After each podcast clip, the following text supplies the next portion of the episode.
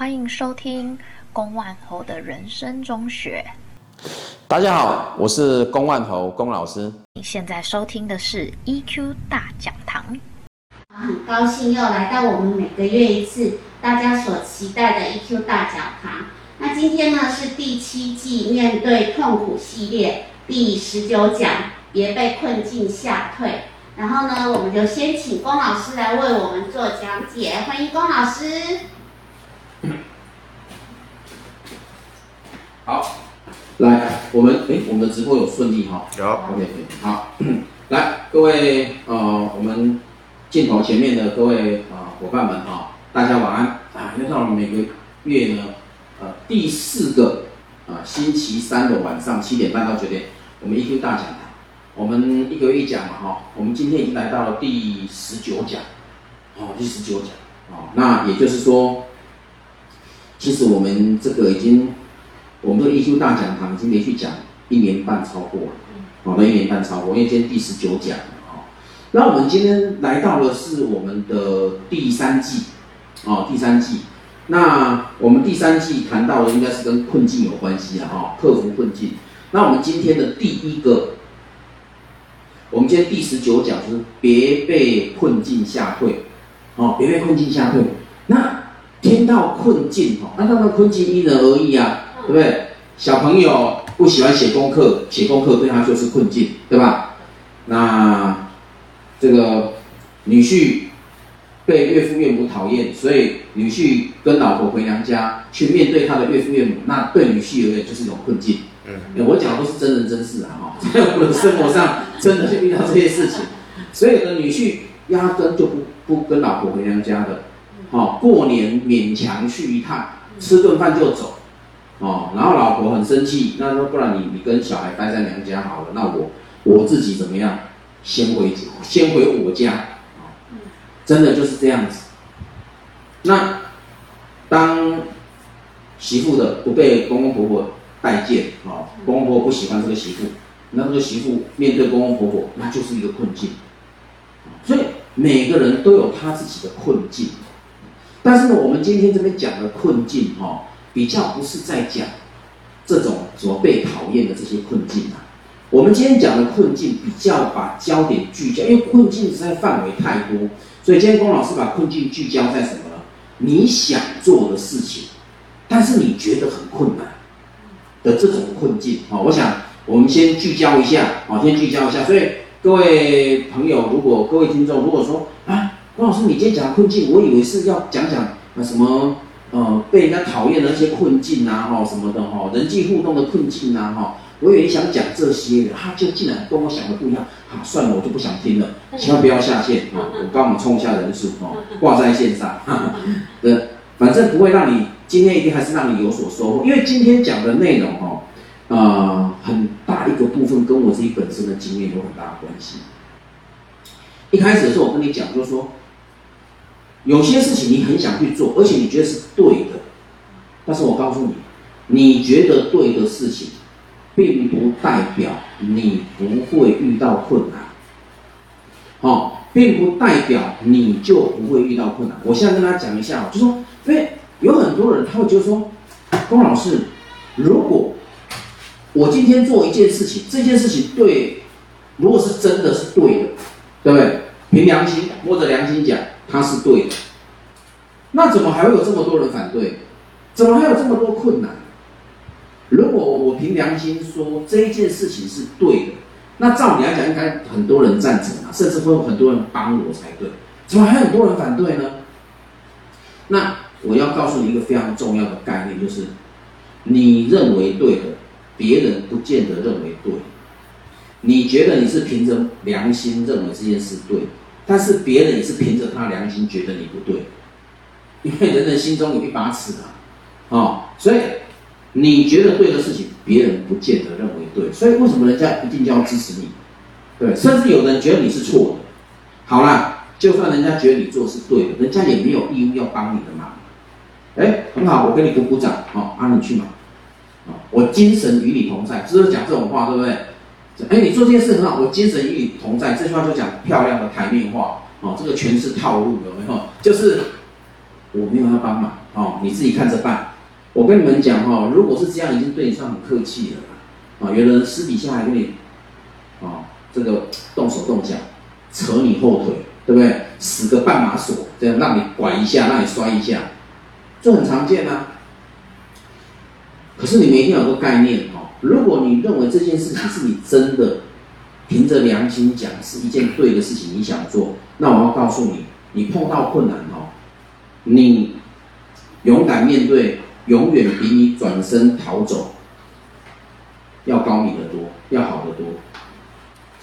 哦，那我举一个例子，就就是说，我在呃二零零零年的时候，我那很久啊，二十二年前，那时候我去澳洲参加一个培训课程，那那个培训课程有很多的研讨会，有很多研讨会，其中有一个研讨会谈到。人生的梦想、理想之类的课题啊，哈，坦白讲，那场研讨会的主题是什么？我已经不太记得，但是我只记得那一次我有个发言，我说，我说哈，就是如果你自己摸着良心认为这件事情是对的，那你就要坚持到底，哦，你就要勇往直前，哦，不要被困境打败。当我这么讲的时候，哎，我自我觉得我的发言很不错嘛，哈，哎，就现场有一位我们的资深的辅导员就举手，但他不是故意要刁难我，他是特意问这个问题，他就举手，他跟我说，哎，那如果你真的觉得一件事情是对的，可是为什么却有这么多人要反对呢？哦，却有这么多人要反对呢？不是应该，如果你真的觉得这件事是对的，应该很多人会支持你，不是吗？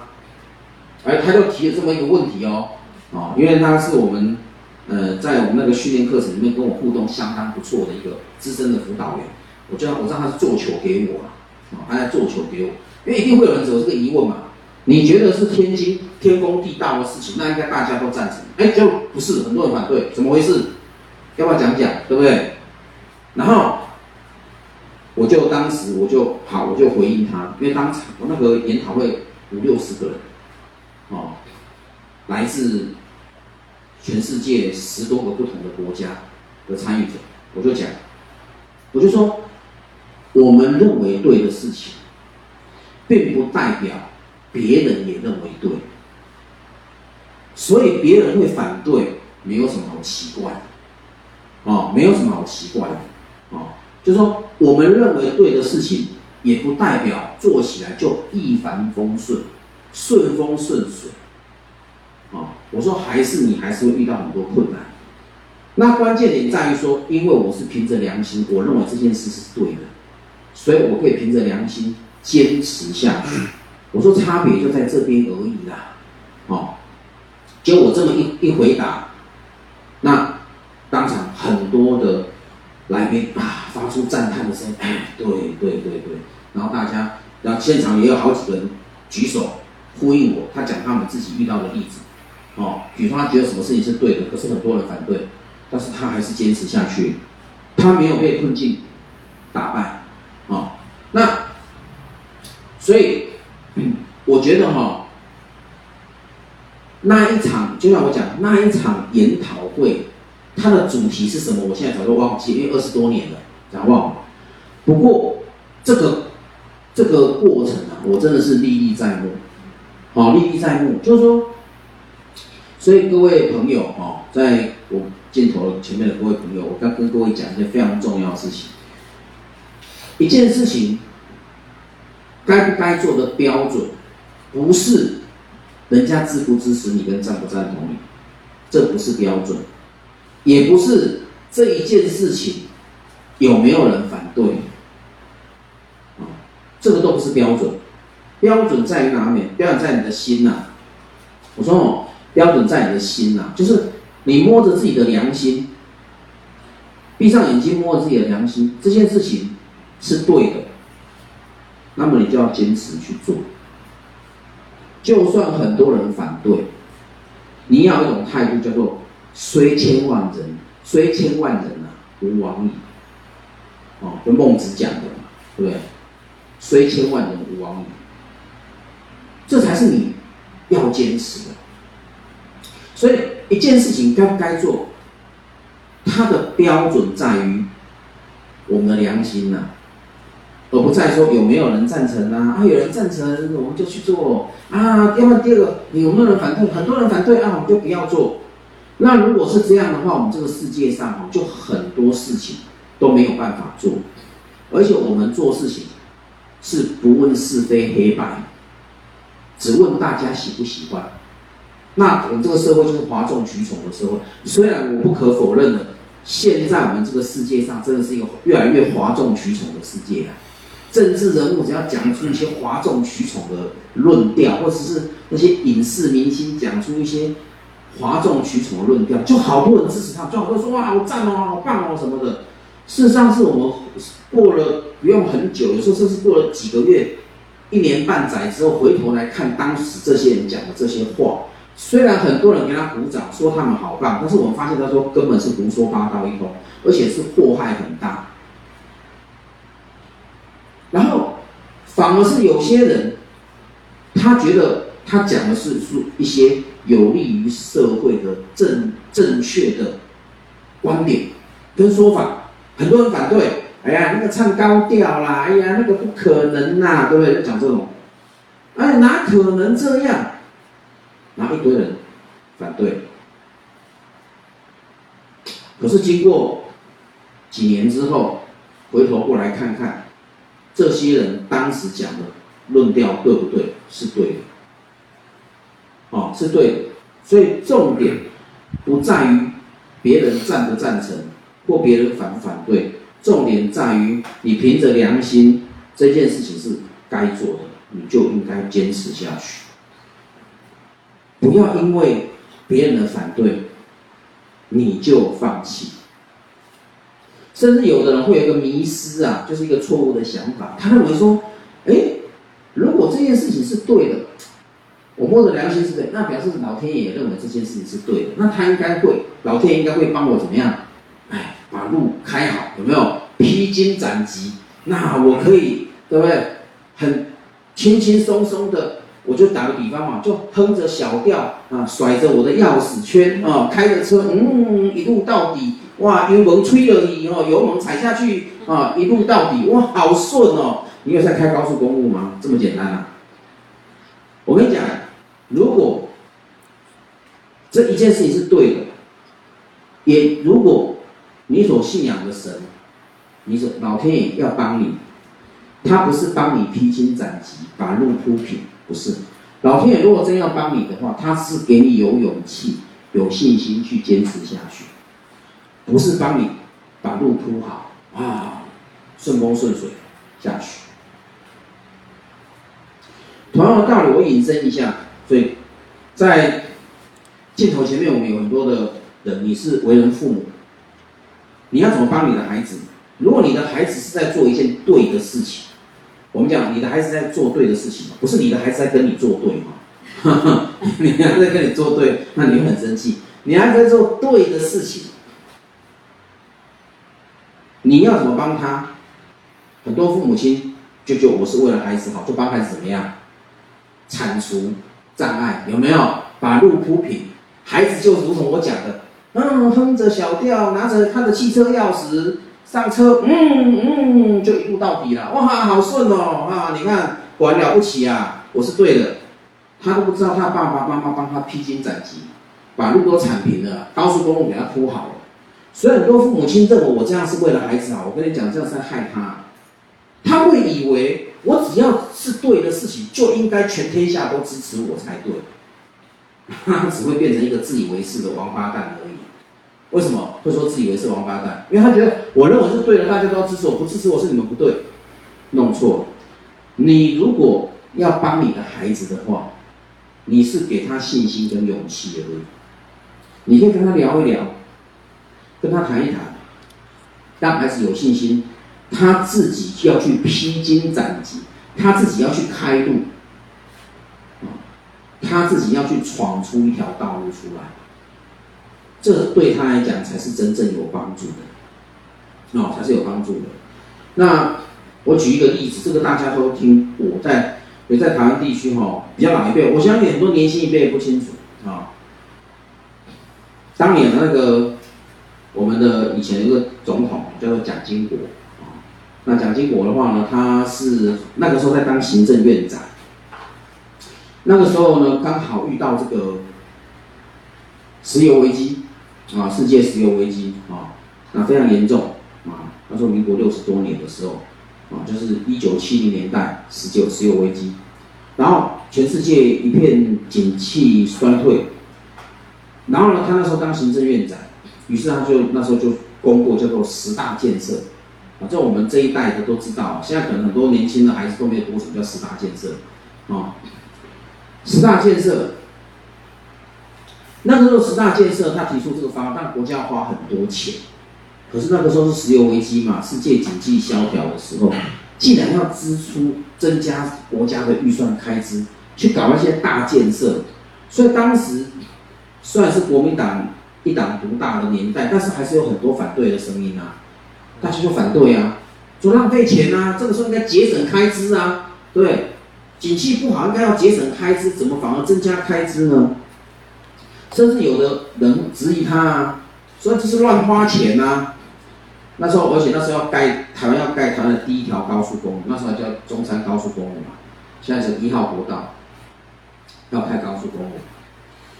那时候呢，就国会议员就反对，他说：“那高速公路是开给有钱人，有钱人在用的，因为那个高速公路为什么牛车不能上去？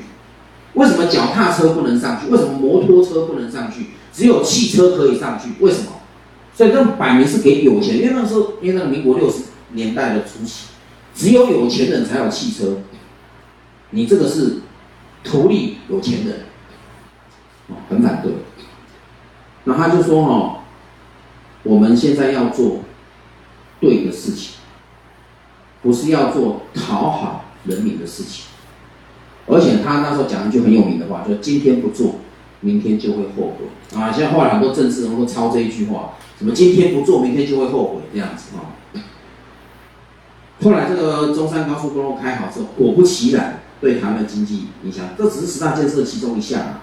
哦，还有那个时候什么哦，中国造船厂啊，哦，中国钢铁厂啊，那个都是属于十大建设的项目。所以台湾的炼钢技术为什么在世界是有名的？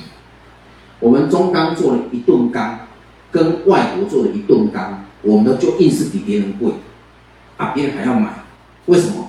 品质好啊，技术什么时候发展出来？就那个时候发展出来。然后高速公路，我不晓得大家有没有印象，但我这个年龄以上有印象。以前高速公路刚盖好的时候是左右往南往北，其实只有各两线而已。那时候就觉得啊，浪费钱啊什么的。后来盖好十年，大概十年多之后就发现。不过两线太窄，后来要再扩为三线，有没有？有些地方甚至四线。我举这个例子，当然老师我们没有那么伟大，那个是搞国家大建设，他们有权利嘛，我们没有。现在不是有没有权利的问题，是我们回到我们自己身上。各位，如果你觉得有一件事情，你现在想想，你心目中有没有你认为对应该做的事情？但是因为别人反对，所以你你就不做了。然后你现在午夜梦回，想一想，你会不会后悔？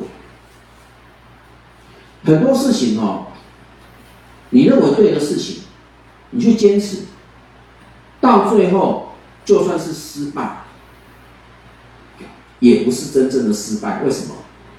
因为至少你尝试过，你努力过。努力而后的失败，跟没有努力的失败，那是完全不可同日而语。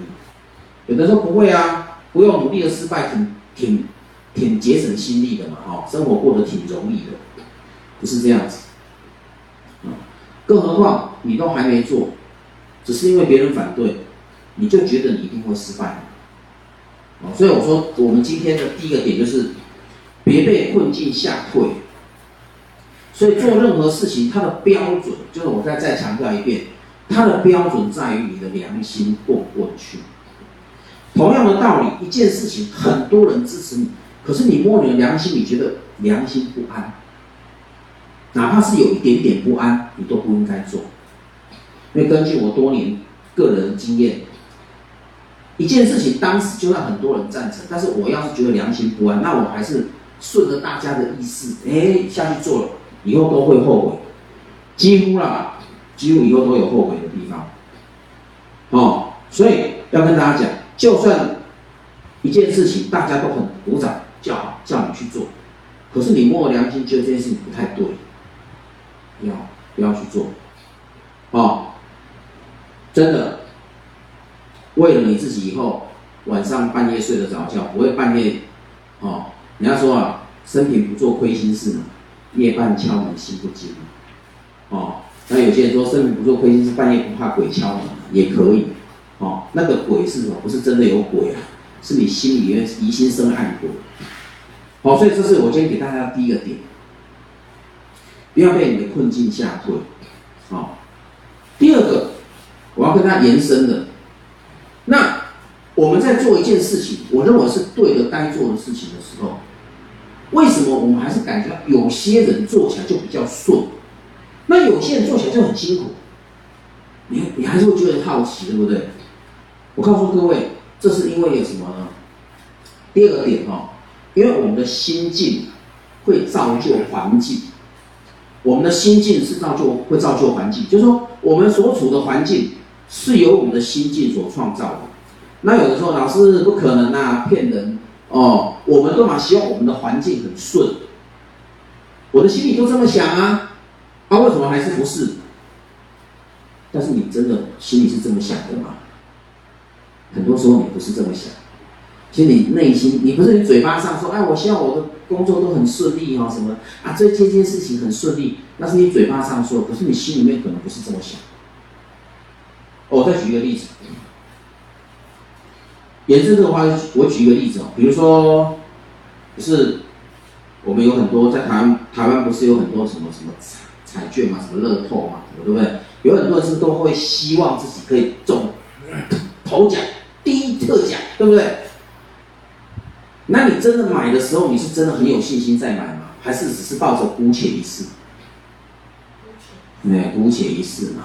甚至你只是买一个心安嘛，对不对？我曾经参加过一个高达十亿元的建设计划，这样子啊，投资高达十亿的投资，因为那一次第一奖十亿有没有？我曾经参与，你个人骄傲跟你的子孙讲说，爸爸年轻的时候曾经参与一个十亿的投资计划，然后还说那最后呢，最后但受益人不是我，你看我多伟大，对，回馈社会。你自己的心态就是你根本不相信你会得奖，你不相信。那你说，老师，我要是很坚信我会得奖，就一定得奖吗？那是比较有机会，哦，只是说，如果你连你相信都不相信，你干嘛？不会中，这个叫做吸引力法则嘛。所以你的环境是由你的心境创造，那真的是这样。同样的，你在做一件事情，如果你在做这件事情的时候，你还没做，或者你正在做的，或者在做的过程当中，你就觉得一定会很多麻烦。我告诉你，那还麻烦，真的还不会跟你客气，还真的很多麻烦。那如果你的心态是说，不管遇到什么事情，反正我就是该怎么做我就怎么做，你这样子平心静气、顺顺的去做，哎，就算你遇到麻烦，也不是太大，也可以顺利克服。我讲一个故事，这故事我好像以前在某一场呃 EQ 大讲堂，我讲过类似的故事啊，就是有一个作家。他是到各处旅游嘛，然后就写一些旅游文章，哦，这很受欢迎。那他有一次来到一个小城市，哎，看到了一片空地呀，有三个哦泥水匠，哦，我们闽南话叫土水师啊，哈，有三个泥水匠专门盖，好像在盖一个好像蛮有规模的建筑物。那这个。作家就抱持一种好奇心嘛，他就问了甲，我们就称呼他这个三个泥水匠是不是甲乙丙好了三个，他就先问甲，哎，师傅师傅，请问一下哈、哦，你们在干什么？他说干什么？你没有在看吗？我就是在做一个一天一千块的工作啊，讲的很不耐烦啊，一天一千块的工作啊，干什么？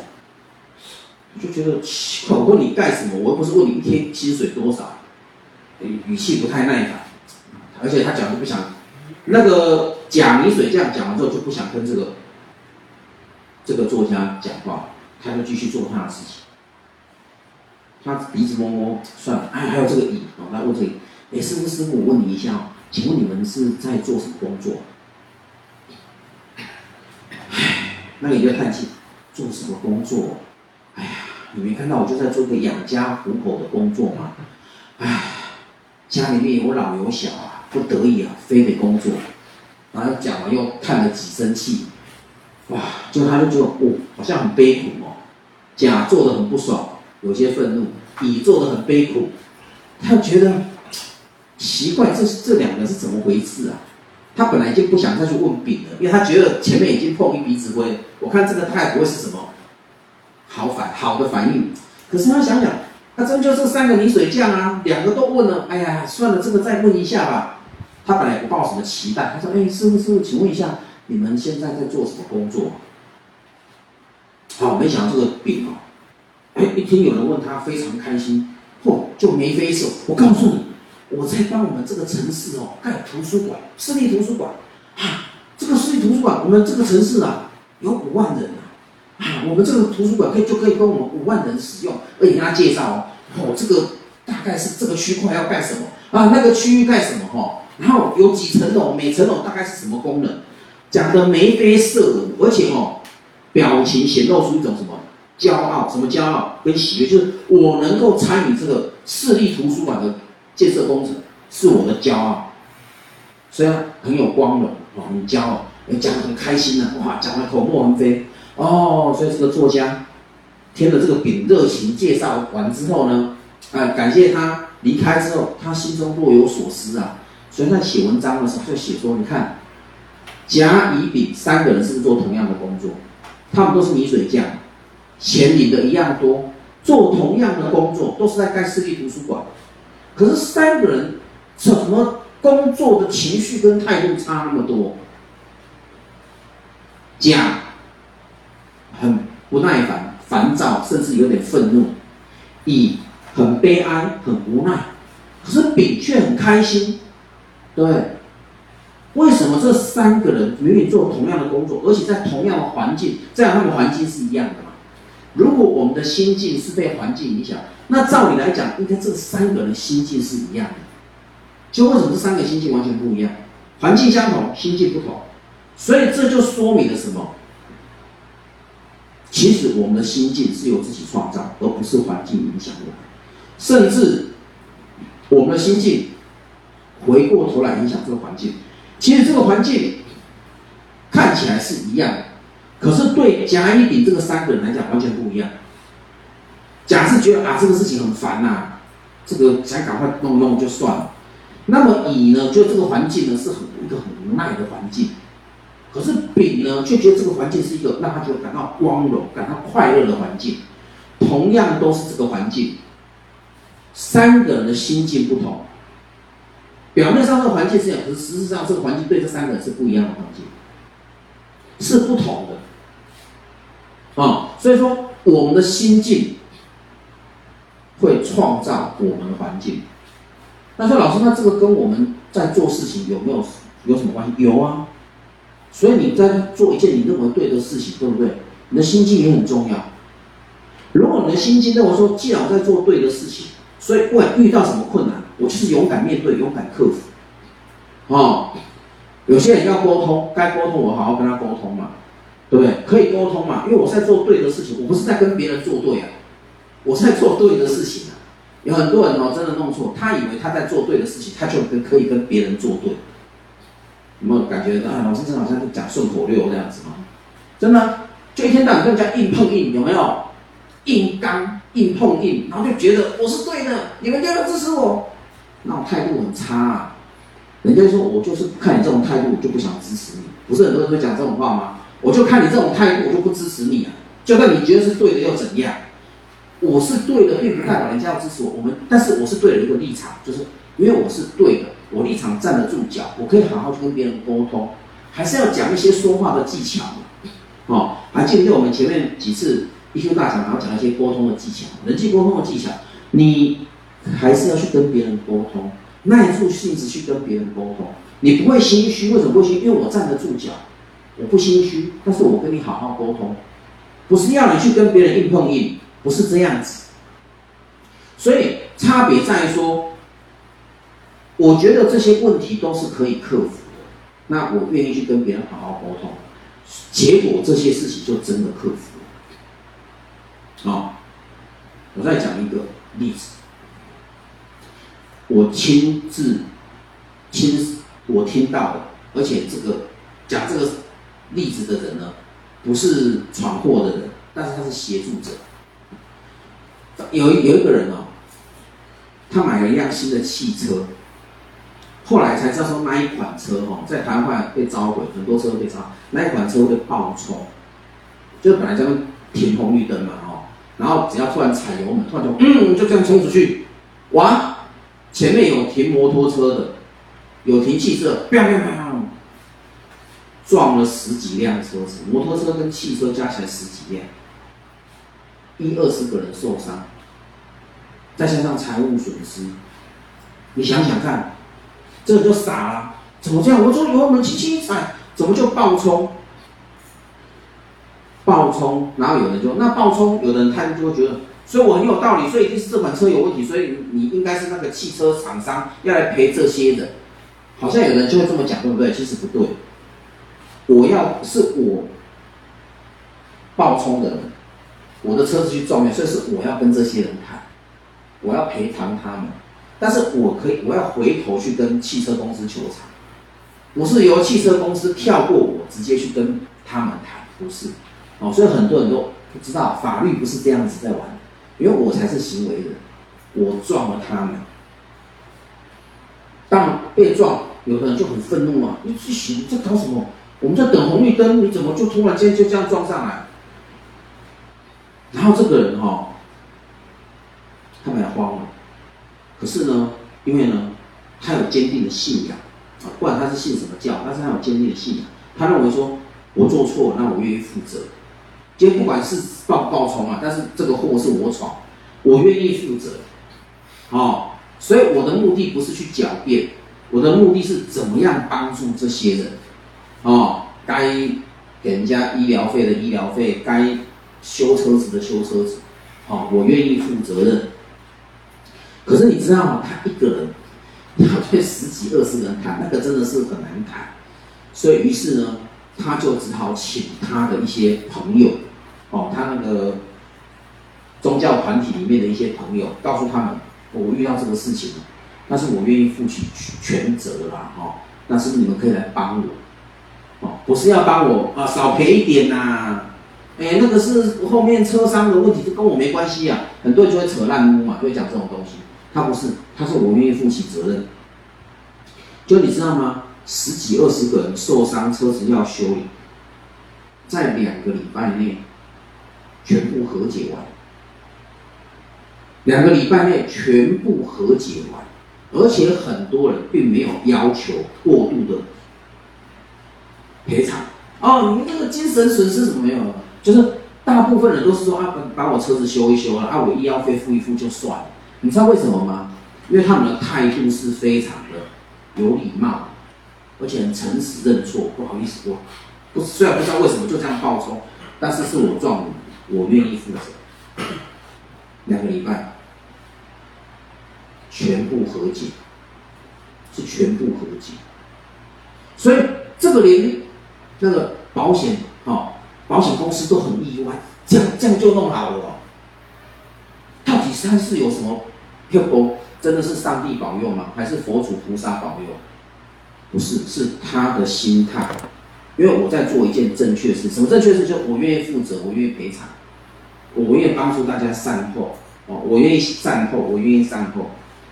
当然事后，他们跟后面的那个汽车，因为他说那是一台一款新车嘛，开没多久，跟后面的车商就有的谈了嘛，哈。但是，所以最后也是。全台湾就回收，那一款汽车全部回收，怎么回收？回原厂重新全部整理，因为有这种问题，而且它不是唯一的个案，已经发生过好几起爆冲，哦，而且我觉得那个是进口轿车，啊，也没有说很便宜，进口轿车都不会便宜的，那你又发生这种事情，我只是举这个例子，就是说，当你有心要解决、要面对问题的时候，看似很复杂的事情，它既然出奇的平顺处理了，可是如果你心态不对，本来以为很简单的事情，会搞得很复杂。哦，很多人就是有这种本领，把简单的事情搞得很复杂。啊、就是有办法这样子。我我看到很多，比如说夫妻之间争执，一开始都是一些小事。然后到最后搞得闹到不可开交，最后吵到要离婚，然后离婚的原因加重加重起来非常多，但是都是非常细小，哦，包括牙膏乱挤，挤完牙膏没有盖牙膏盖，小便的时候那个马桶全部掀起来，哦，拖鞋没有摆放整齐，这个都可以吵，那你会觉得啊，这个都可以吵，对啊，到时候这些都可以吵，哦。我曾经有一个学生，他们为了挤牙膏的问题吵到夫妻两人要离婚。然后我说：“那你们离婚理由可不可以注明是因为挤牙膏起冲突，所以要离婚？可不可以这样写？”他一听就很好笑，不行啊，哪里有这样？我说：“对呀、啊，你们都觉得那是很小的事情，对不对？可是为什么会这样呢？因为态度不对，心态不对。哦，一个人觉得这是小事，你不你就不应该刁难我。那一个就说，既然他是小事，那你为什么不听我的？有没有？”就这样，大家都很有立场，所以呢，态度不对，心态不对，就状况就觉得很，就会变得很严重。所以各位，你的心态很重要，哦，所以因此你在做任何事情的时候，如果你心态不对，你的心境不对，你的环境就会跟着变糟糕。像有人会说，我的生活好无聊。讲自己生活无聊的人哦，不是这个环境让你无聊，你要回过头来省思自己，是不是我的心先开始无聊？我就什么事都不想做嘛。我前一阵子有一个有一点年龄的这个学员啊，他呢因为年纪不小，还没有找到适合的对象。然后呢，我就跟他讲，我说，他就跟我请教这个问题，我就先问他说，你首先呢，第一个就是你有没有要结婚嘛？这是第一个重点嘛。你没有要结婚，你所以你没有对象，没什么好奇怪的。我说，首先第一个你没有要结婚打算，结婚当然是有啊，哦，哎，有很好。那你的困难在哪？哦，困难就在我们年龄嘛，年纪太大了哦，所以就。觉得不会有好对象，他就主观认为他不会有好对象，哦，他认为这个年龄呢跟自己差不多的都是已婚者，差不多了啊、哦。然后呢，那个未婚或者跟自己年龄差不多未婚的，通常都不是，都通常也不是什么好的这个，都是都是库存呐，啊、哦，就是他不会是什么好的好的对象，不是什么好的货色，他就这么认为啊。然后比较好的年纪比他轻啊，他比较轻的看不上他、啊。所以他的心境是不是都充满了困难？所以我在跟他，我在跟他聊的过程当中，他都不断的讲他的困难、困难、困难、困难，他有好多困难。然后在跟他讲的过程当中，我可能有一些建议，说你可以去参加什么什么什么，他都觉得那个不可行、不可行、不可行。然后最后我只跟他，最后我跟他聊了几次这个话题之后，其实我也就不太想跟他聊，因为我觉得重点是他的心境的问题，因为他就不觉得。他可以找到适合的对象，他不认为。虽然他嘴巴上说：“哦，我很想，我还是很很想结婚。”可是他心态，他不认为他可以找到适合的对象。我跟他讲说，有些人年纪不小了，还不这样再结婚，对，比你大多了，这样再结婚，为什么你就觉得你找不到适合的对象？他有各种各样的理由。然后我就说：“那你有没有给自己机会？”去参加一些所谓的各种各样的一些什么活动啊，联谊活动，你触角要伸出去嘛？没有，他每天下班就是回家，下班晚之后就回家。那那公司有没有？那公司都是那些老同事，几十年的老同事，就该嫁的嫁，该娶的娶，有没有？剩下的库存大概跟他差不多哦。他就觉得，你看他的心态就是这样啊。所以他的环境没有任何可能性。我只告诉他，我说如果你真心想要结婚的话，你应该为自己多创造一些可能性，不管是去参加活动也好，或是参加旅游也好，多去认识一些朋友也好，这样你才能增加可能性。你不能，我很想啊，但是我都不行动。你真的以为会像电视剧演那样吗？突然在路上一个转角，突然撞到一下，哎呦，我看，哇，他好美，哇，他好帅哦！你以为真的是这样？你韩剧看多了吧？对 不对？怎么可能呢、啊？你撞到一下，人家都骂人，我妈的，你怎么没看不完？当然是这种嘛，你不会觉得他他很帅，或他不会觉得你很美，没那回事啊。哦，不要幻想，以为会那样天上掉下来的好运，你的心态都不改。所以你的生活觉得很无聊的人，你是不是先想一想？还有，所以因此，当你觉得这件事情很难的人，为什么这么多人反对了？你要不要先想一想自己的心态？是不是你的心态上就已经认为一定很多人反对？哦，所以心境创造你的环境。哦，那我在这样子哦，虽然讲这些例子，可能大家还是不会很有共鸣。但是我问你们一个问题，你们一定会很有共鸣。你们有没有注意到，你周遭你有认识的某些人或某个人，他好像很倒霉，他很倒霉，好像很多倒霉事都会在他身上，很多不顺的事都会在他身上发生。有没有遇到过这样的人？你周遭有没有遇到过这样的人？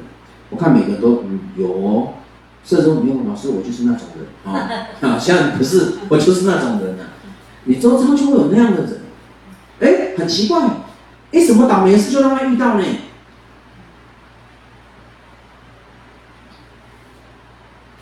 我有个学员，他儿子大学准备要毕业啊，所以在做一个毕业专题，就很多录影嘛，他就录了很多的影片啊，拍很多的照片。然后就放在他们那个相机里面，那他就因为他的儿子，他说他儿子就就是常常说觉得他很倒霉，所以于是他就特别怕有什么状况，于是我们现在的我们现在的相机都数位相是不是一个 SD 卡，对不对？他特别把那个 SD 卡抽出来，特别保管好，特别放在一个特别的地方，然后我回到家之后就特别不见。哇，他们快疯了，因为他们是，你知道毕业专题是一整组在做的嘛？啊，找不到，然后他就跟我这个学员打电话，三更半夜，好像一一十二点多还是一点。有的学员是他妈妈，他妈妈问你在睡觉，跟他妈妈打电话，哭诉说：“我那个 SD 卡不见了，怎么办？”他妈妈说：“我能怎么办？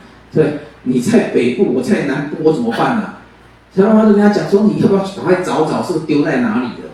所以他儿子就回头沿回来的路上找啊，诚心的让他找到，但是很不幸的，那个 SD 卡就被奔辆车碾过了，所以要救哦，救不太出来，里面的东西都支离破碎，救不太出来。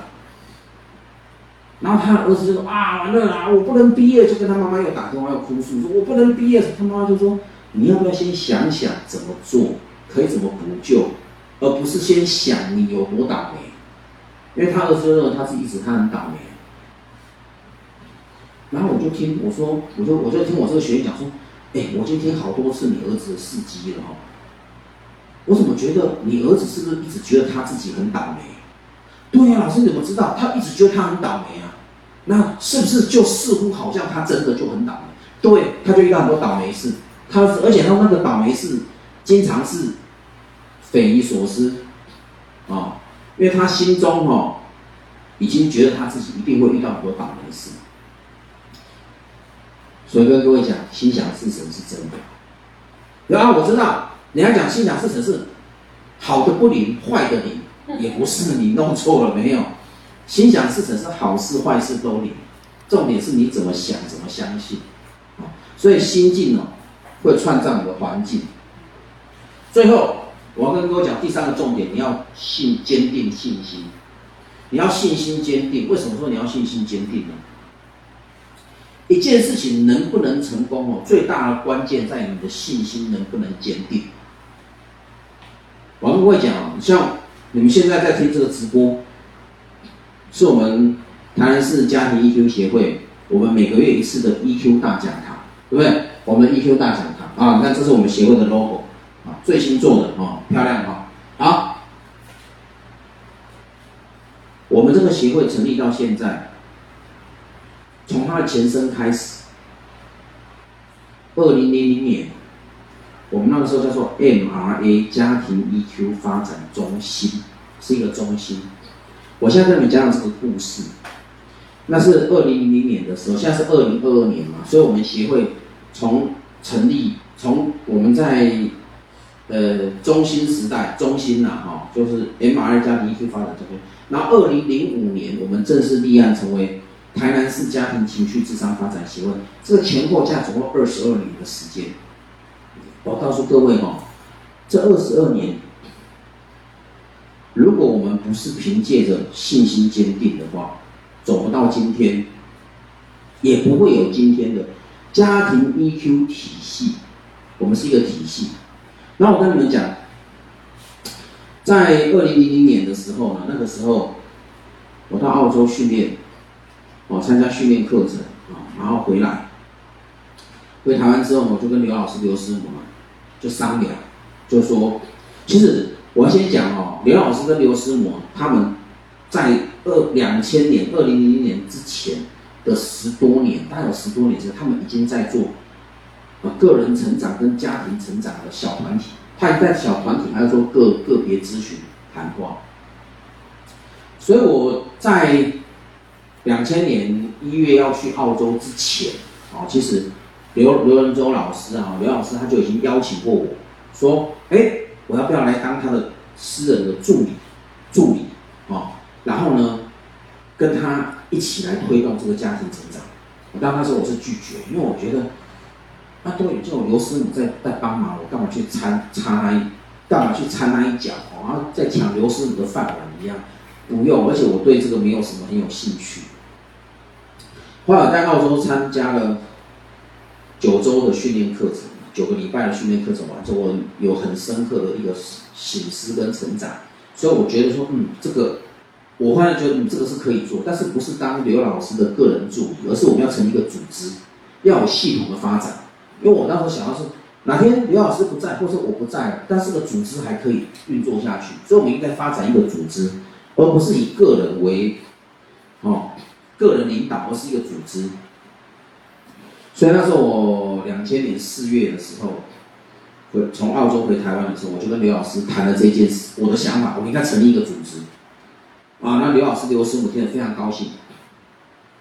然后于是呢，我们那个时候，我们还是隶属于一个协会，叫做道德重整协会，叫做 MRA 啊，就简称叫做 MRA。所以为什么？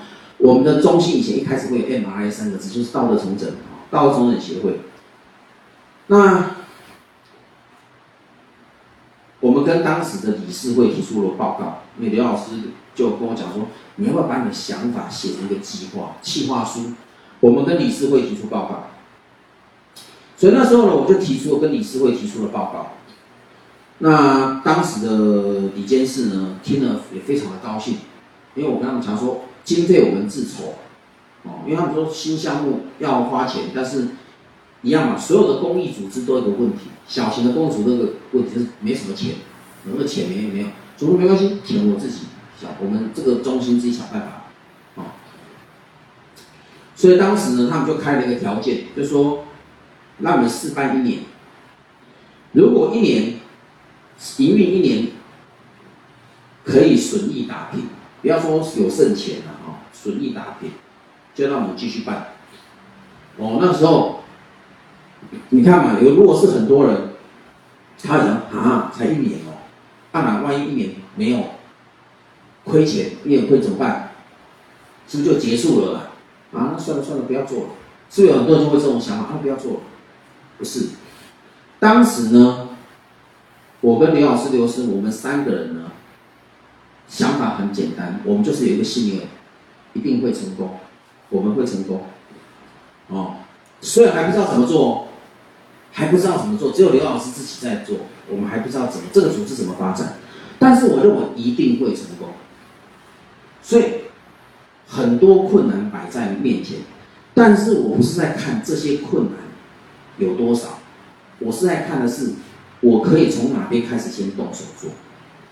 因为既然我认为这是一件正确的事情，因为而且我们那时候成立 MRI 家庭 EQ 发展的中心，我们那时候是想为整个台南地区，那个时候台南大台台南县跟台南市都还没有县市合并，我们为这个整个台南地区啊的家庭成长问题，哦，那付出一份心力，当时就这么开始，那那营运的不错，到二零零五年的时候，我们就单独独立出来。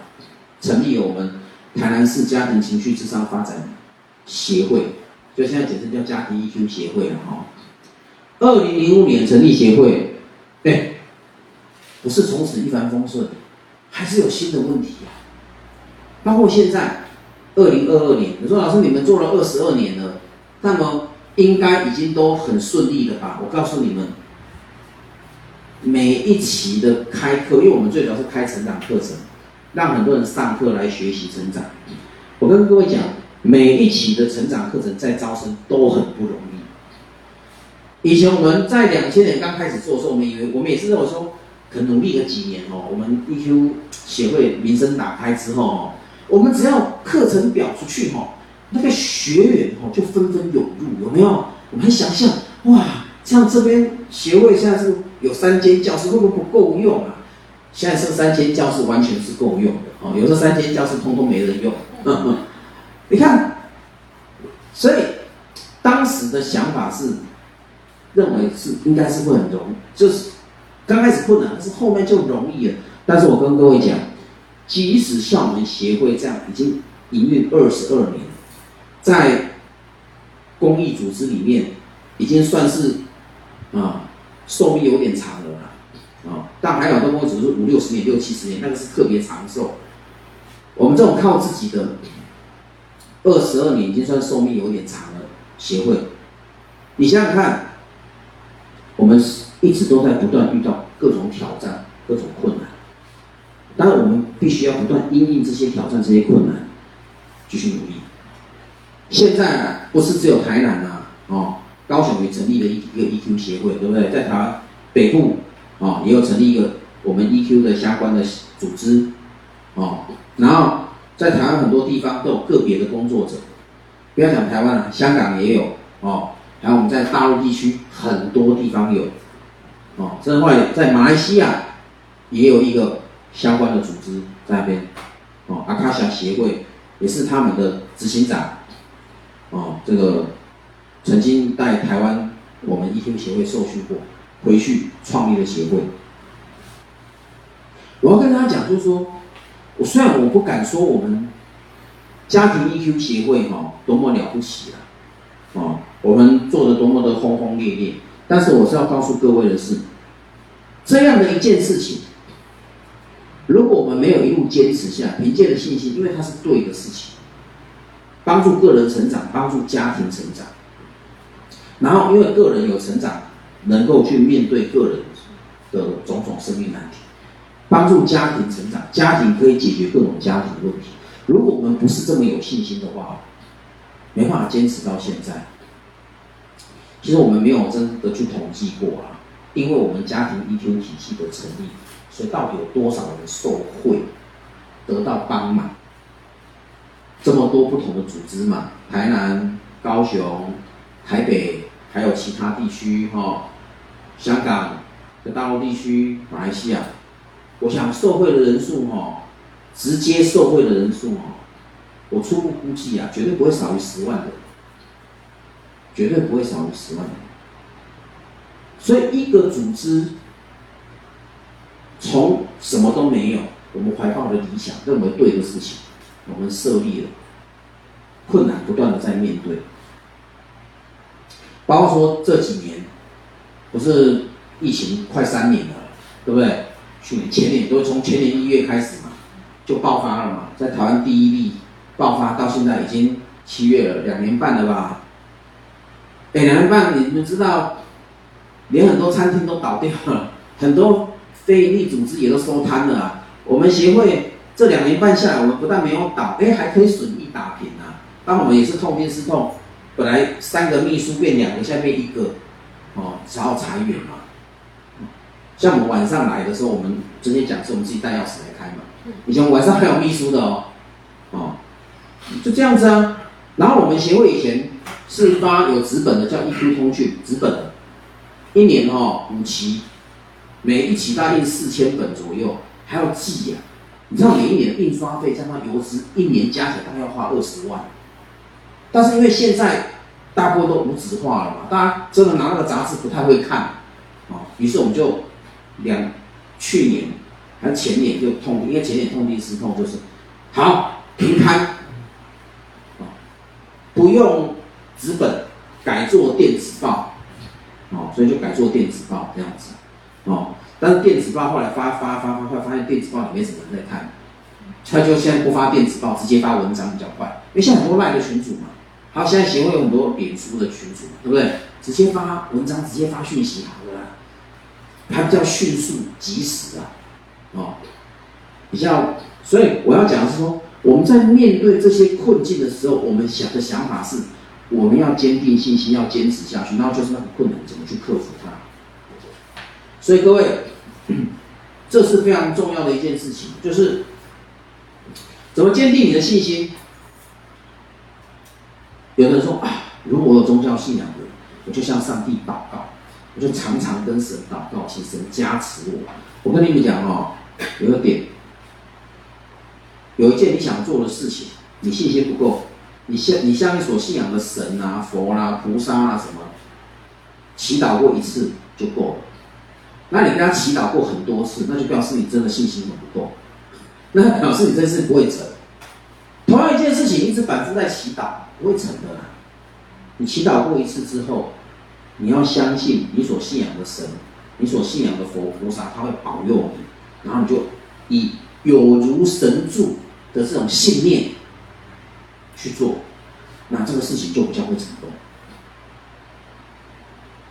所以我在好多年前，曾经有人问过我这个问题。关老师，如果是像你现在，到好几年前，到就五六年前，如果以现在的环境，你还会不会？你跟刘老师，你们还会设立这个 EQ 协会？就能从一切从零开始？我想说可能不会。为什么可能不会？因为觉得现在的环境好难，那个时候五六年前都很难，大概不会。就算是设立了，可能也不会像现在的规模。可是呢，到这一两年呢，我的想法要改变。如果我们协会是从今年才开始设立，才要开始设立，我会我们会不会设立？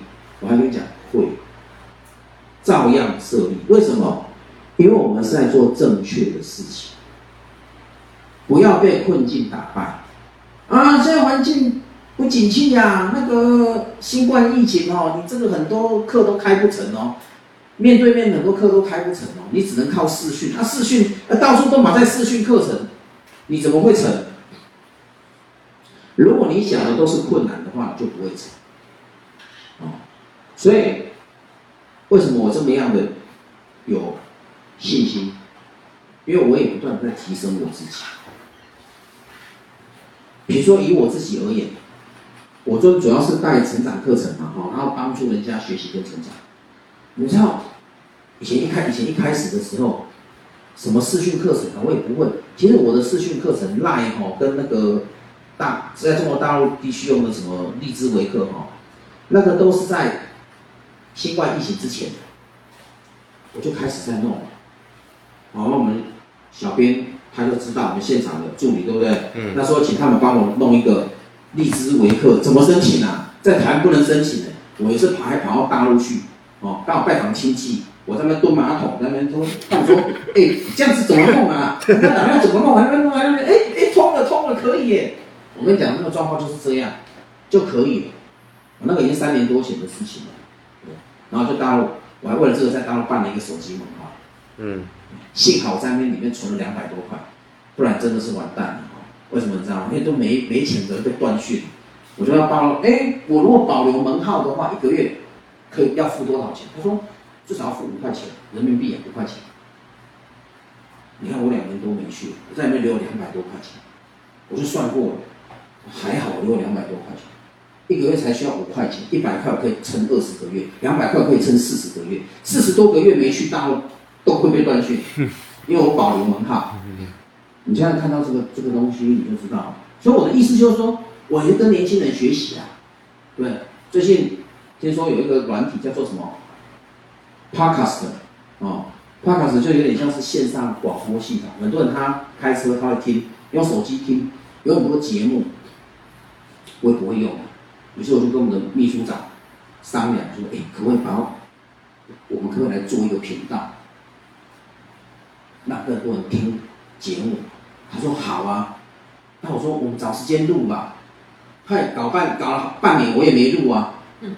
嗨，我我前前两个礼拜我跟他问说，哎，我们讲了半年了，好像都还没录节目呢。他说，我说要不要用现成的？就是我不是 EQ 大讲堂，今天第十九讲，我说前面已经十八讲了，我们可不可以把我们 EQ 大讲堂的东西直接放上去啊？只是我们那是用录影的，那他是放声音而已，这样可不可以？我说可以呀、那我们就放啊，我们就开始。所以我现在等他把频道推出，我等他把频道推出之后，我我在我们协会跟他公告，以后你们就可以听，呃，什么 podcast，P O D 哦，C A S T 好像是个东西，哦，podcast 是现在很多年轻人会喜欢用，就是他可以一边听一边做事情，像听广播，以前我们是听 radio 嘛，那个啊那个收讯有时候会不太好，但是那个 podcast 它是它是上面有很多。节目你可以点选，哦，它就会播放，一直播放这样子，免费一个听的学习系统。所以我在跟大家讲这个东西哦，不是说我们觉得我们在做对的事情，而且过去做的成绩不错，就会一帆风顺，以后都没有新的挑战。我告诉你们，永远有新的挑战。所以现在我最我最大的挑战就是，我要适应很多什么线上学习。你说线上学习系统有多多，你知道？不是只有 Line，不是只有脸书，这个 Line、脸书都是老人家在玩，年轻人不看 Line。我搞 IG，我后来发现 IG，我在申请个 IG 账号，我在用 IG，虽然用的不太好，哦。然后还有很多线上直播的系统，还有在大陆地区，微信的，哦，荔枝微课的。还有腾讯，接着我可能会在腾讯利用腾讯视频、视讯上课。我只是要告诉大家，我也在不断的学习，困难会一直来。那但是因为我有信心，我信心很坚定，因为我知道我在做对的事情，我在做对人群有益的事情，所以我不怕困难来，来就来嘛，我就面对就好，我就处理就好。所以各位，我们今天，今天这是一个比较严肃的话题，哦，就是别被困难吓困，别被困境吓退，这是一个严肃的话题。但是龚老师已经尽量举很多例子，让大家知道说，所以我们大家都知道说别被困境吓退，别被困境吓退，但是我们很多人遇到困境真的会被吓跑，会逃走。你一逃走，刚刚开始的时候，你真的会觉得比较心安。不比较放松嘛？但是如果那真的是你摸着良心需要做的事情，你以后一定会后悔。那我希望大家不要等到以后啊，觉得时不我与，或者是年纪很大了，还是已经快要过世了，然后才很后悔说：“哎呀，我以前怎么没有去努力做过什么？我不够勇敢。”千万不要有这种后悔。哦，最后我举一个例子，当结束。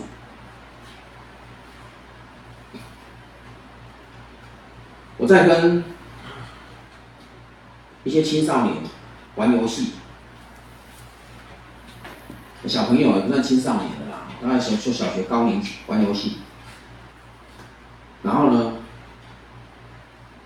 他们必须要跑到去摸一个东西。然后不能被人家封杀。结果呢，当然这有点像是那种棒球嘛，传球的感觉，可是他去摸一个柱子。有的人呢还没跑，他就觉得他已经来不及，他就不跑，所以就开始走，不跑。我说你怎么不跑呢？已经来不及了啊！我让他传过去，你确定他就接得住吗？搞不好人家落接，等到他落接啊，再跑真的来不及了，人家就把他捡回来，一样让你出局。他说：“那既然都知道要出局了，为什么要跑？”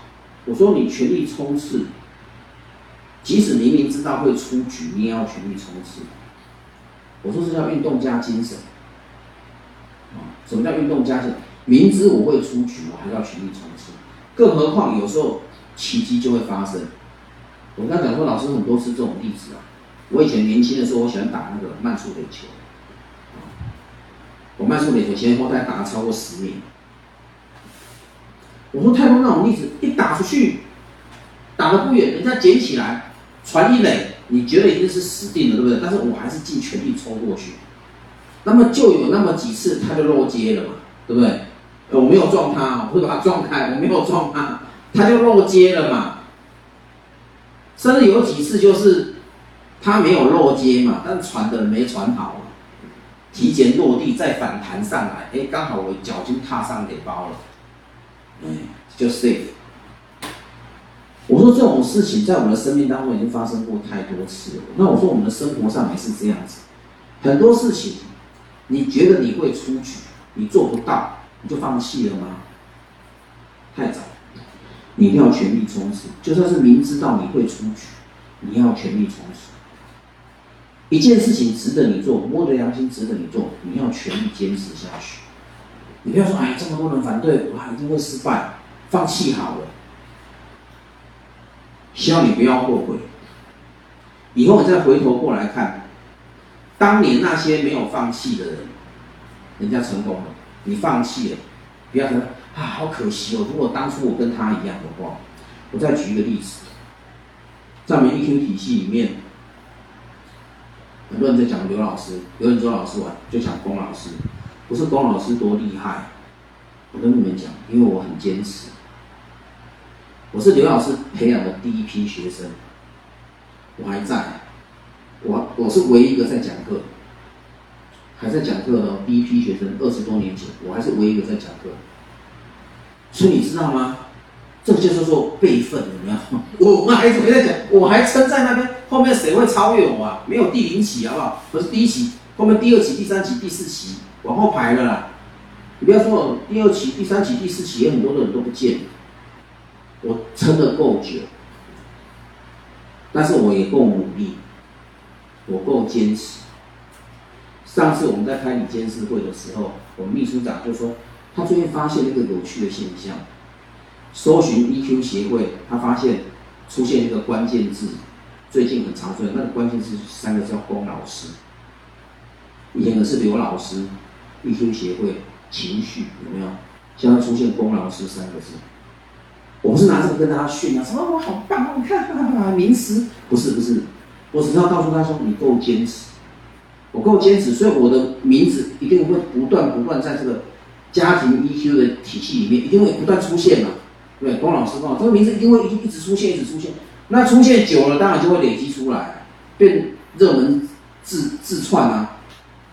所以我的意思就是说，各位不要看你的目，你要做事情有多少人反对。”而要看你有多坚坚持，哦，你要坚持下来，不要被困境吓退，不要转身逃走。你人生的一些梦想跟理想，我常讲，你没有坚持个五年以上，你不要告诉我你坚持过，那是笑话。做个一年半载就跑，就说我试过啦，一年半载连水温几度都还不知道就逃，你没有坚持五年以上，你不要告诉我你试过。这样 OK 吗？所以这边勉励大家加油。好，我的短我的讲座就到先到这边，好不好？好，谢谢大家，谢谢。谢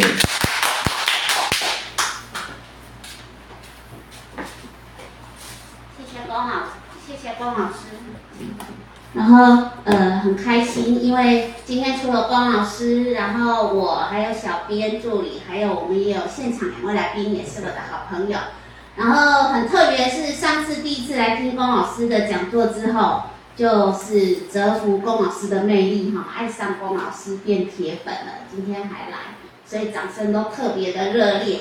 那因为今天我们没有邀请那个分享嘉宾，所以呢，就是看看呃在线上的观众有没有问题想要提问的，可以在线上提，然后或者我们线上的来宾有没有想要问的？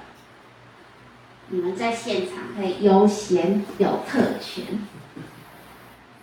没有的话就是我的福利喽。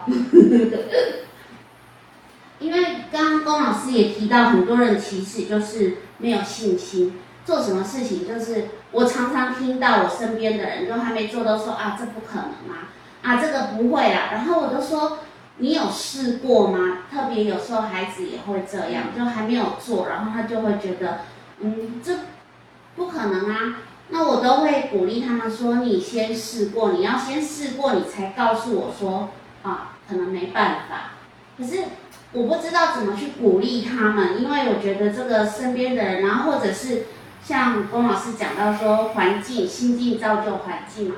我有一个朋友，他就觉得住在台湾这里不好，那里不好。那我想说，好啊，那你觉得哪里好？你去哪里呀？那他又没有能力出去，啊，每天都在台湾，都觉得台湾不好。我也很想鼓励他，可是我真的不知道怎么去帮这些人。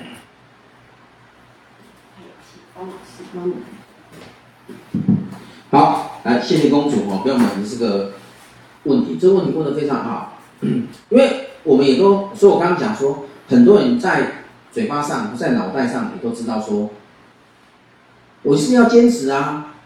但是他真的在做上就坚持不了，然后他又说好难哦，好难哦。你说这些我们怎么帮他哦？坦白讲啊，这些我们要帮他真的很难。包括说今天你会来听这个讲座的人，这个题目的人，基本上你觉你你可能十之八九不会是会落跑的人，十八九你可能不是，你反过来听这个讲座。那个会那个可能遇到问问题就落跑的人，他可能就不会听这个讲座。可是我们生活中，比如说孩子，孩子会比较有一点希望，因为他们的人生还在还在，人生经验还在增加当中，还在建构当中。所以说，我们这些孩子怎么帮他呢？我们可以从两个点去帮他。大家说哦，很难很难，这真的哭上哦，困难，怎么都不想做，有没有？本来想就闹赖皮哦，说。他也哭一哭闹一闹就没事，对不对？这个父母亲千万不要说啊，那就不用做好了。如果这是他必须做的哦，那你这样说真的是在宠坏他，他真的会完蛋。这时候你就告诉孩子，就说：来，你先想想，你要从哪个地方开始做？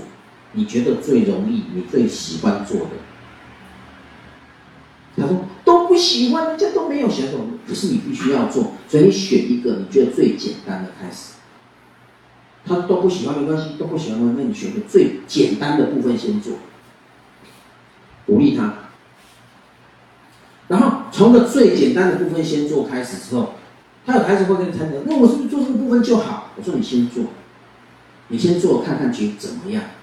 哦，搞不好你做了觉得不错，你就会再想往下做。没关系，你先试试看。我通常会这样鼓励他们。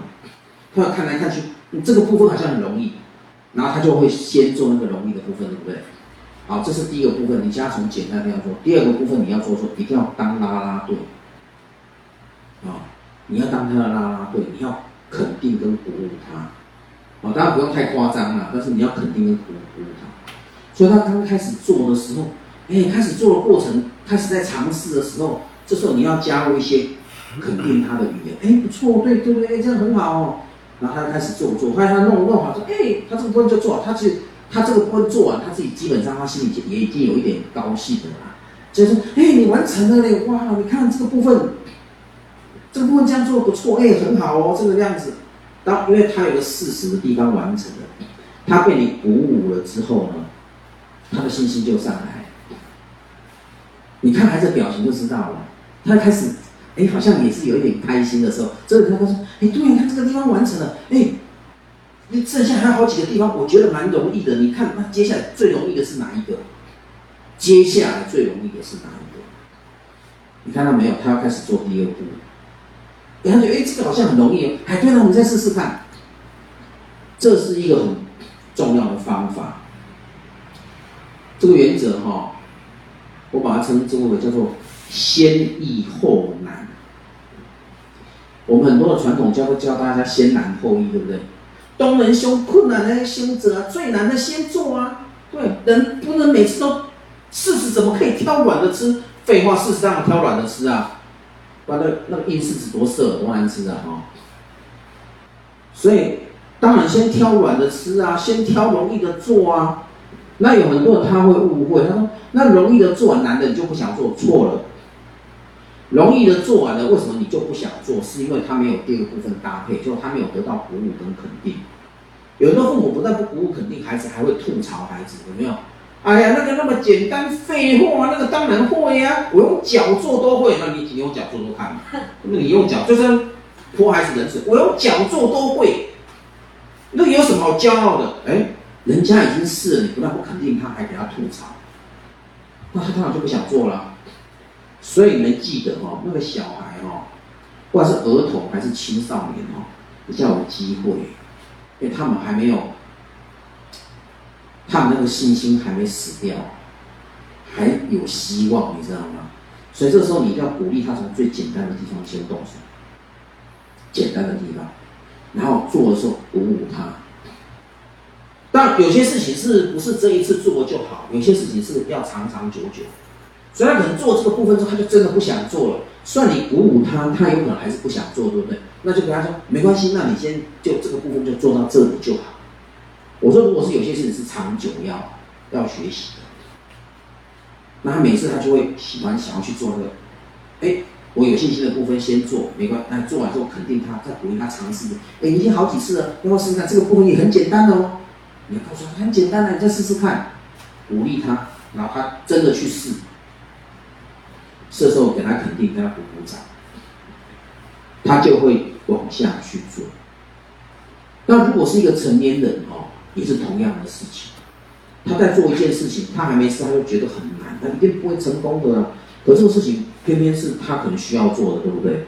我们就我就鼓励他，就说，那你觉得你你先不要管你有多少困难。不要管，不要管你有多少困难，你要看的是你可以从哪边开始着手。哦，从可哪边可以开始着手？从哪边开始？那你着手有什么用？然后那个十个部分，我只做了一个部分，其他九个部分还不是不会？都未必了。你先试试看，因为你要告诉他第二个重要道理：一件事情若是分十个部分。这个十个部分并不是各自独立的，它们是环环相扣。什么叫环环相扣？有一个部分被做了、被完成了，它自然就影响到其他部分，其他部分的难度就开始降低，这叫环环相扣。所以，为什么说叫你先易后难？最简单的部分在做，最难的部分放到最后。因为当你十个部分已经完成九个了，你会把那个第十个放弃吗？对。而那个第十个部分对你来讲，我都完成九个了，那个第十个最后一个，你会觉得它已经很简单了。我讲的是真的，这是人的心态，他已经不单单了，很简单，因为他已经被其他的人被克服了。哦，最后跟大家分享的就是常想一二啊，这个有一个故事，这很多人知道这个故事，我最后简单分享一下。有一个人呢，他去拜访一个成功的企业家，一个作家，预约很久，最后终于预约到给他半小时。半小时可以采访，那企业家他因为只有半小时嘛，所以这个记者二话废话不多说，直奔主题。啊，某某先生啊，你是这个成功的企业家，你可以跟我们分享成功的秘诀是什么？有没有多直接，对不对？直奔主题嘛，才三十分钟采访啊，我要写一篇专题，我要写一篇专刊的，当然直奔主题问。于是那个企业家笑笑就写了四个字，叫做“常想一二”，常常的常。想到了想一二三的那个一二，常想一二，他说四个字，显然是个成语，可是怎么没听过啊？就这个那个那个那个那个记者真的是想了一两分钟，实在是很尴尬，你知道吗？哎，这个四个字看起来很简单嘛，哦，结果他就他就跟那个谢先生说，不好意思哦，这个好，这个是成语，我没听过。啊，他没听过啊，这是我发明的。那另外一句话你一定听过，他说我讲上半句，你就下半句，人生不如意事十有八九，他说十有八九，对。那不如意十有八九，一如意是多少？一二。我成功的秘诀，我不是看那个不如意的十有八九，我是看我能做的一跟二。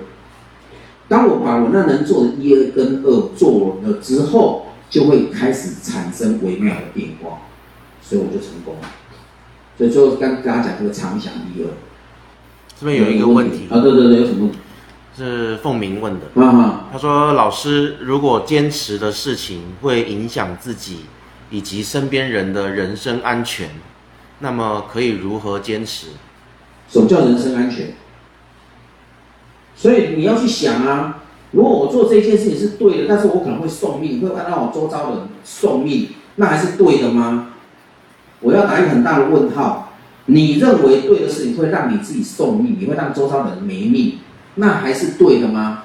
你听起来像要搞革命的样子，你要当革命先烈，这个年代需要你革命吗？麻烦先革自己的命，不要去革别人的命。这个年代讲革命是要革自己的命，什么命？就是你的观念可能需要革命。因为你讲这个例子很笼统跟抽象，因为没有讲直接。但是我只是要跟你讲。你现在在台湾社会，或在香港社会，或在中国大陆的社会，或在我们华人地区的社会，以目前主要华人地区的社会啊，比如说像马来西亚，我们也有马来西亚朋友，马来西亚的华人社会，有需要让你革命吗？抛头颅洒热血，没有嘛？那为什么会危害自己、危害别人？如果不是为了革命，会会危害自己跟危害他、危害周遭的人人身安全的事情。我可以跟你保证，那绝对不会是对的事情，那就是你自认为是对的，你自认为是对的，但是你让别人没命，让别人生命遇到。就可能做一件事情，然后他就有危险，可能会。比如说什么事情有危险？比如去抗争一件事情。抗争一件事情不一定会没命啊，还有你抗争方式很多啊，你为什么一定要去跟警察打架，然后才觉得我是正义的？对不对？我拿东西把警察打死，哇，我好正义哦！我为革命牺牲，我们是不是？哎，不要再玩那些了。哦，真正很多人该革的是自己的命，是指你的观念，你的观念该革新了。我在跟大家讲，我不是讲，我不是讲风凉话。我年轻的时候也上街头游行示威过啊。对，三十多年前，那时候台湾。贿选很严重，干净选举救台湾。你们上网 Google，干净选举救台湾，搞不好里面还有我的照片。啊、哦，没有也很正常，因为我那时候是小咖。啊、哦，我那时候是小咖，但是我不怕啊，因为我是为了反贿选啊，我不是在跟政府搞对抗啊。虽然那时候很多时候贿贿贿选的是政府嘛，但是我那时候是上街头示威游行，对不对？我贴大字报啊，哦，所以我要讲的就是说，很多事情你要想的时代环境不同，你的重点在哪里？但是我还是要讲一一句非常重要的一句话：如果你做一件你认为对的事情，但是你的命太短，你也不会成功。你要命过长。所以，如果是遇到这样的朋友，也可以这样规劝他。对啊，你命要过长。哦，所以龚老师，虽然我知道社会成长、家庭成长是一件很漫长的道路，但是我也不打算做三五年我就没命了。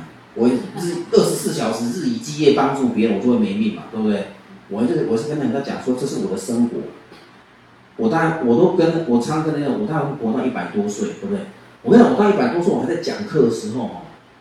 凡是来听课，他只要进课堂看老师那么老还在讲课哦，他就已经感动了，你知道吗？我嘴底下哦，坐在那边就已经感动了，是不是？你要够，你要活得够久，不要觉得抛头颅洒热血好激情哦。这个年代不是一两百年前的年代，那时候或许革命是必然的手段，但是现在不是要你搞革命的年代。我坦白跟你讲，哦，所以除了革命需要抛头颅洒热血之外，我不知道什么东西要抛头颅洒热血，我不知道。坦白讲，可能我我眼光不够，哦，所以你记得，任何事情会让你付出生命代价的事情，你要想清楚，那是真的是对的吗？摸着良心，那真的是对的吗？你要打一个很大的问号，因为现在不是在乱世啊。虽然很多人都说我们现在是乱世，可是我告诉你，现在不管是在台湾啊，哦，在台湾或者是在中国大陆地区，可是中国五千年历史上经济最发达的年代。你不相信哦？以后有机会做哆啦 A 梦的时光机回去看一看，有哪个年代像我们现在这么富裕、这么发达？我不是在，我不是在歌功颂德，我也不在唱高调。但是不管怎样你看，就像刚刚公主讲，不管怎么年代，都有人不满意，都有人觉得这个社会很烂，都有啊，很烂没关系，你要当个改革者，不是革命，你就当个改革者，你可以为这个社会做些什么。光老师对这个社会也会有不满，所以我的着力点在什么？家庭成长与个人成长，我希望帮助更多人生命成长、家庭成长。我们这个社会就会更美好，因为所有的人都来自家庭。当每个家庭都好，这个社会怎么可能会不好？这如果你要说这是革命，这也是我的革命啊。对，我跟刘老师也是革命分子啊。对，你看，而且我们在有有些、有些、有些家庭，我们是恐怖分子。我会我们会对他们家里发起恐怖攻击，为什么？因为他们家他们正确观念，他们。家里面人觉得地位不保，那这些是恐怖分子，然后我们家里面搞恐怖攻击、搞革命，不就是这样子吗？好吧，很可惜啊哈，这个凤鸣这个问题应该早点抛出来，我们才有更多时间讲，因为时间已经来不及了哈。我们先先讲到这边，好不好？好，谢谢龚老师。那我们也做下一期的预告，我们下一期第二十讲是八月二十四号。一样是星期三的晚上七点半到九点，那主题是让痛苦成为自助助人的伙伴。让痛苦成为自助助人的伙伴，这是呃讲到突破痛苦、突破困境的另外一个主题。哦，我想如果大家有兴趣的话，是八月二十四号。八月二十四号也是星期三哦，晚上七点半。那让痛苦成为自助助人的伙伴，你生命很痛苦。可是你的痛苦既然可以帮助你自己，也可以帮助别人。哦，敬请大家下次，诶、欸，来聆听我们的 EQ 大讲堂第二十讲。第二十讲，好，今天谢谢大家的参与。OK，下次见，拜拜。拜拜拜拜。